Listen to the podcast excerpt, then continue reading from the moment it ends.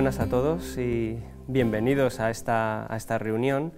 Y la verdad es que es un auténtico placer tener la oportunidad de estar aquí los cinco juntos tras haber podido conversar con cada uno de vosotros de manera eh, bidireccional de las patologías que cada uno de vosotros veis en vuestra clínica diaria y además hacerlo de una manera multidisciplinar, con un punto de vista integral y holístico para poder un poco ver los puntos de vista que cada uno de vosotros tenéis teniendo como eje central esta inflamación de tipo 2 que todos hemos aprendido y en lo que todos estamos de acuerdo en los últimos tiempos, que constituye la base patofisiológica que subyace a todas las enfermedades de las que estamos hablando. Entonces yo creo que es una grandísima oportunidad y para mí es un placer estar con expertos en distintas ramas de las distintas enfermedades y estoy encantado de que podamos tener este debate. Y para empezar y ir rompiendo un poco el hielo, pues a mí me gustaría lanzaros una pregunta a todos, a los cuatro. ¿Cómo veis vosotros este tipo de iniciativas, de proyectos que tratan de entender o abordar la inflamación de tipo 2 en el contexto de las enfermedades que veis cada día en la clínica, pero de una forma integral, de una forma multidisciplinar, holística? Javier, si quieres empezar, por ejemplo, tú. Bueno, pues yo creo que es fundamental, ¿no?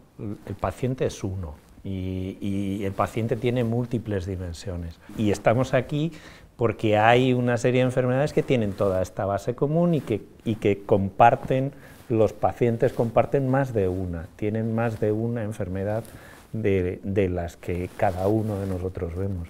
Y, y lo trascendente es que seamos capaces otra vez de volver a esa fuente común y que lo veamos entre todos, ¿no? porque el paciente se beneficia de eso.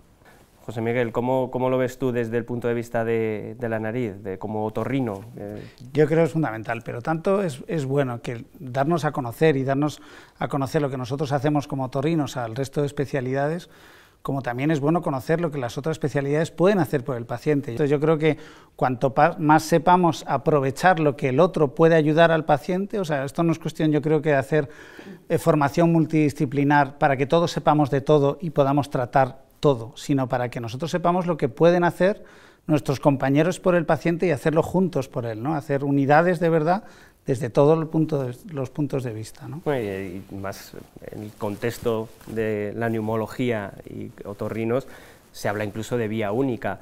Eh, Carolina, ¿cómo, ¿cómo, desde el punto de vista de la neumología, cómo, cómo integramos desde esto? Desde el punto de vista de aparato respiratorio, eh, no entendemos lo que es eh, el asma, que es la patología ¿no? a la que yo trato, no la entendemos sin, sin su totalidad. ¿no? O sea, el, exterior, toda, todas aquellas agresiones que van a dañar el epitelio, entran por la nariz y las respiramos desde la nariz, con lo cual es el primer filtro, el primer paso y siempre hemos aprendido que cuando hablamos de asma eh, valoramos afectación de vía nasal y preguntamos, incluso manejamos, en mi caso, incluso casi a veces es más importante la afectación nasal que la, que la afectación bronquial. ¿no?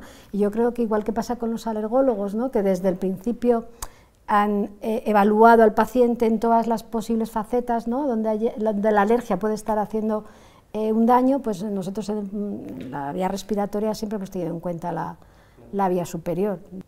Sí, en la alergología no hay un órgano claro, es una serie de órganos que se ven afectados por, por la exposición al alérgeno.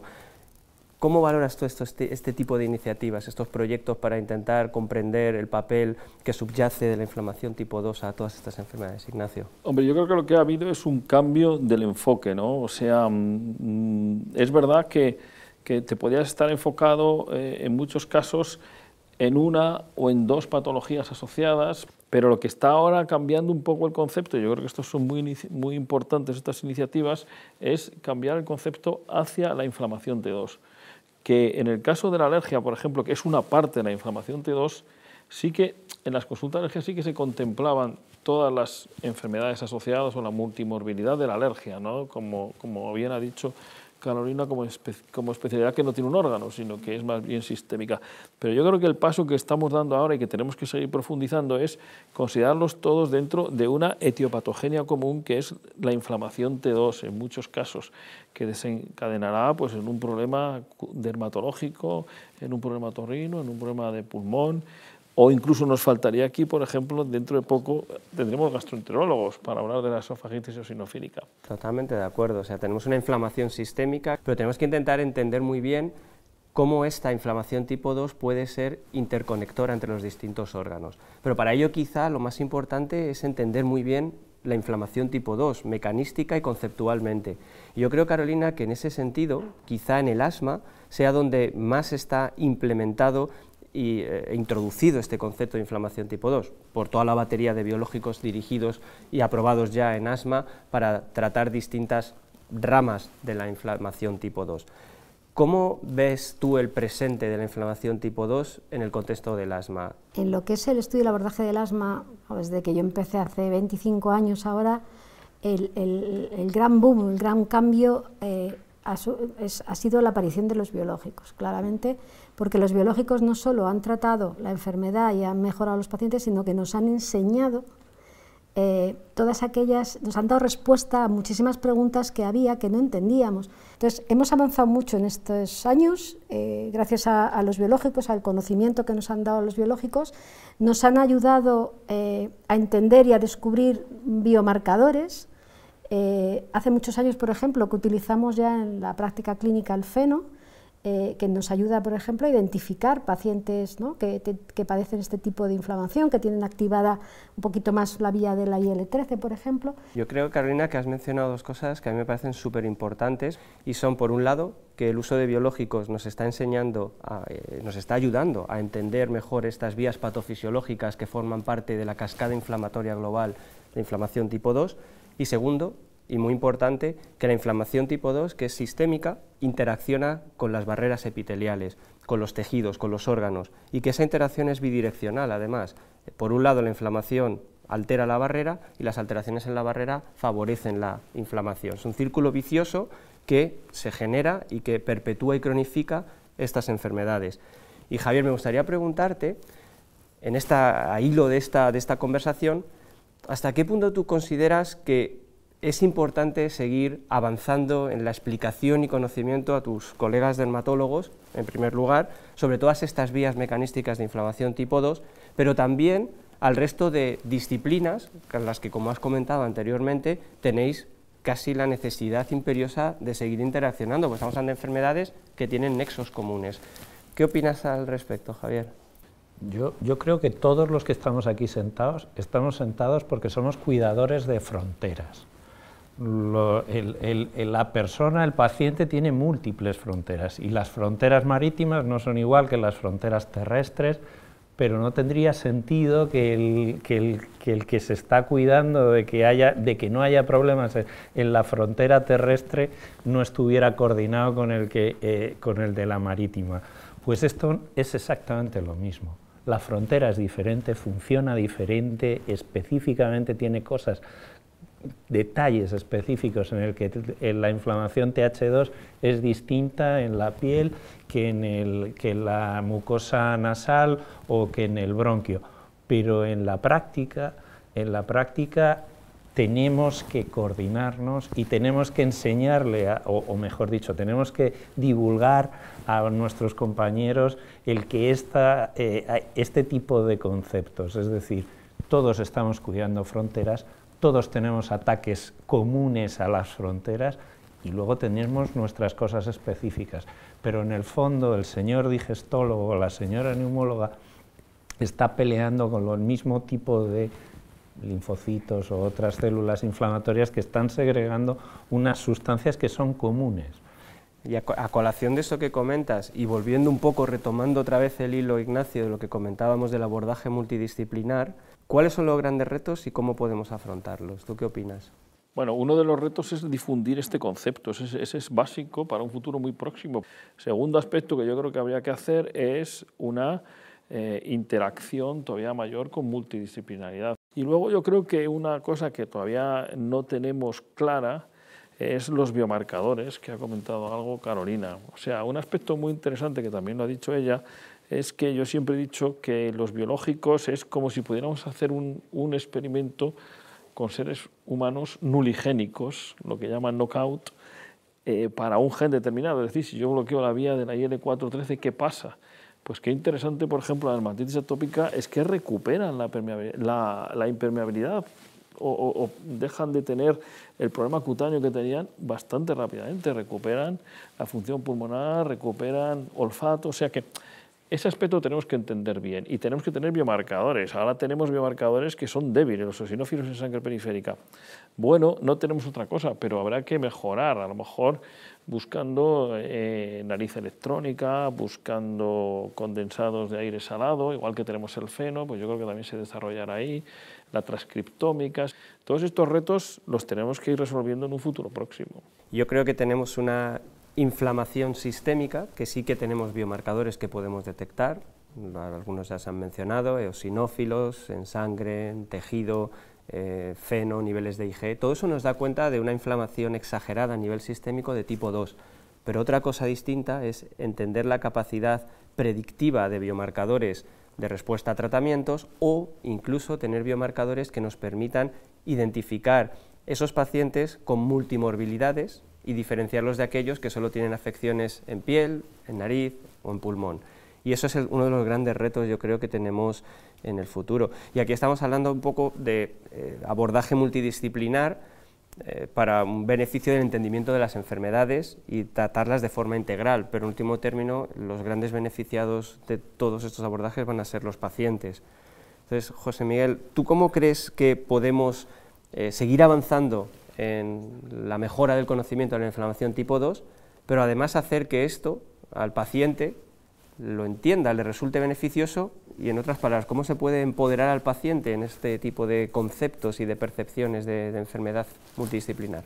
En Otorrino hace poco hemos eh, un poco amparado la, la, aparición de una sociedad española, una asociación española de pacientes con poliposis nasal, la EPONA la verdad es que ha nacido hace poco y con mucha ilusión. ¿no? O sea, yo creo que iniciativas como esta son fundamentales porque no solo eh, ayudan al paciente a entender su enfermedad, sino que lo empoderan y le dan más visibilidad cara a la sociedad. ¿no? O sea, yo creo que el lenguaje creo que es fundamental. Nosotros que nos hemos incorporado ahora, ¿no? como decía bien Javier, a una de las fronteras, ¿no? a defender una de las fronteras de, de nuestros pacientes. ¿no? Somos un ejército nuevo, los otorrinos, que estamos aprendiendo mucho de, de nuestros hermanos mayores neumólogos y alergólogos que llevan mucho tiempo tratando estas enfermedades T2, es fundamental eh, que todos nosotros, y en nuestro caso los otorrinos, empecemos a hablar el mismo lenguaje. Entonces es fundamental que empecemos para trabajar en común. También una de las cosas que yo creo que es importante que, trabajemos en un futuro para mejorar esta atención al paciente es que eh, trabajemos la multidisciplinaridad dentro de un lenguaje común. Y eso dentro del otorrino es muy importante, porque teníamos un lenguaje de otorrinos y yo creo que es cuestión de abrirnos un poco, abrir la mente y empezar a, hablar un lenguaje común en marcadores, etcétera, que muchas veces no hemos manejado bien en el otorrino o no hasta ahora que no se ha sabido todas estas bases inmunofisiopatológicas. Es un comentario súper interesante y además muy pertinente, porque yo creo que es totalmente cierto que para que se pueda trabajar de manera multidisciplinar se requiere un lenguaje común, que todos entendamos. Y quizá hay ahí, rompiendo una lanza hacia mi área de conocimiento, la incorporación de inmunólogos que también ayuden a facilitar este lenguaje y esta terminología, pues yo creo que puede ser eh, muy interesante. Para entrar un poco en la recta final, sí que me gustaría pediros eh, a los cuatro que me dierais un titular, un titular relacionado con inflamación T2 o un mensaje que, de manera sucinta pero directa eh, quisierais transmitir. No sé quién quiera empezar, si quieres Javier, que empiezas tú con un, titular. Las diferentes fronteras pueden, pueden afectarse por el TH2 y tenemos que estar juntos para defenderlas.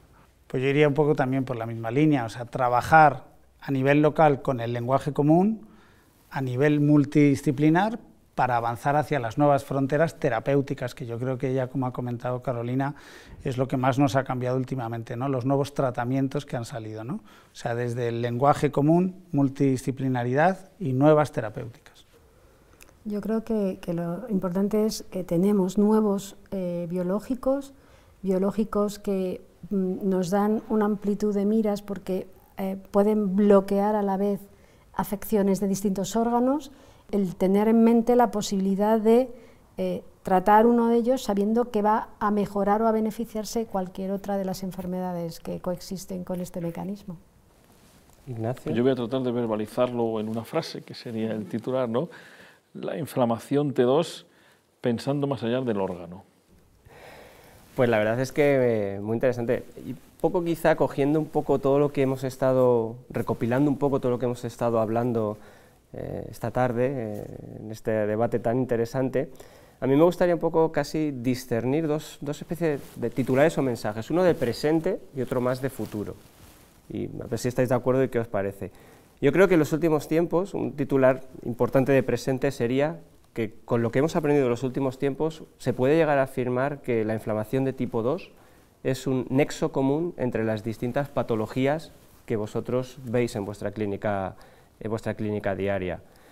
Y además hay algo también muy importante que hemos aprendido en estos últimos tiempos, y es que esa inflamación T2 depende de muchas vías patofisiológicas. Pero hasta el momento, el bloqueo simultáneo de dos citoquinas efectoras, IL4 y IL13, es el único tratamiento hasta la fecha que ha sido capaz de tener beneficio clínico en piel, en nariz y en pulmón, lo cual nos da una idea del papel central que juegan esas vías en el contexto global de inflamación tipo 2. Yo creo que eso es un presente que tenemos hasta ahora bastante eh, clarificador. Después, como futuro, quizá hay cosas que tenemos que aprender todavía y que vamos a intentar un poco ir mejorando con el tiempo. Y una de ellas es que todavía no entendemos muy bien esas interconexiones, eso que vemos en la clínica, que veis en la clínica de por qué un paciente tiene dermatitis atópica y no tiene asma, por qué otro sí tiene asma y tiene además dermatitis atópica o tiene asma, rinitis y eh, esofagitis eosinofílica. Esas interconexiones que están más relacionadas con los endotipos tenemos que intentar entenderlas. Y ahí es donde vamos a necesitar biomarcadores nuevos que probablemente nos ayuden a endotipar mejor a esos pacientes y a entender en qué pacientes, qué vía específica es la que está más sobreexpresada. Y yo creo que el trabajar todos de manera integrada, multidisciplinar, no solo entre especialidades, sino también en comunicando la clínica con la investigación básica y la investigación básica con la investigación clínica, es lo que nos va al final conducir y ayudar a todos a, seguir entendiendo mejor estas enfermedades tan complejas para los pacientes y que tanto deterioran su calidad de vida. No sé si queréis añadir alguna cosita más, cualquier cosa. Y si no, sin más, pues me gustaría cerrar esta reunión, no sin antes decir que como siempre ha sido un auténtico placer poder conversar con vosotros, que me resulta extraordinariamente enriquecedor escucharos desde las distintas perspectivas, pero también tratando de captar esos aspectos comunes que tienen todas las enfermedades que veis en los distintos órganos y que os emplazo a que sigamos hablando y debatiendo de estos aspectos en el futuro y seguir aprendiendo todos juntos. Muchísimas gracias. Gracias a ti. Gracias, encantado. Gracias a ti.